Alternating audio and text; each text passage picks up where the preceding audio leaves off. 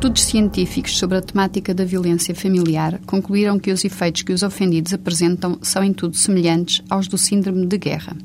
As vítimas de maus tratos, sejam eles adultos ou crianças, vivem na expectativa, na ansiedade, no medo.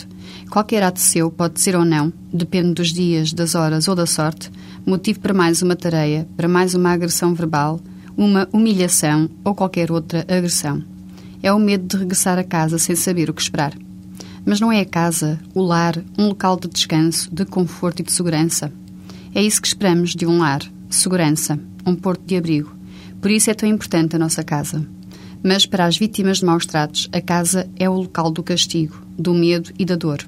É viver na antecipação da dor que sabem que faz parte das suas vidas, sem saber como ela vai aparecer de novo. Qual o motivo? Não existe qualquer motivo que justifique tais agressões.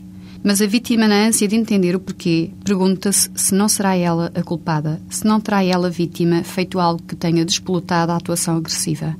E por isso perguntam-se: terei falado demais? Deveria ter-me calado. Terei salgado demasiada comida?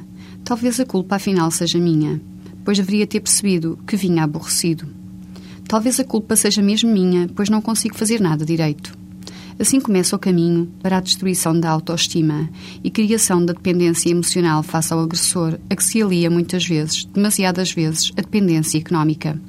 Vivem num teatro de guerrilha constante, apresentam ao fim de algum tempo de sujeição a estas situações de maus tratos um stress pós-traumático equivalente aos combatentes em teatro de guerra.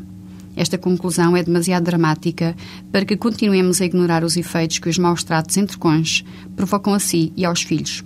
É um sofrimento que marca para sempre a sua capacidade de amar, de confiar, que os torna pessoas inseguras e que, porque é esse o modelo familiar que conhecem, os levam a maior parte das vezes, em adultos, a repetir tal modo de atuação perante a frustração ou a contrariedade.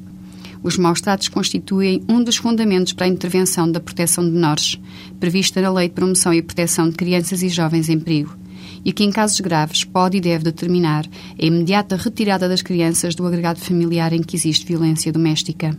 Estas decisões de retirada dos filhos destinam-se em termos imediatos a pôr fim à situação de perigo que as crianças ou jovens estão a vivenciar.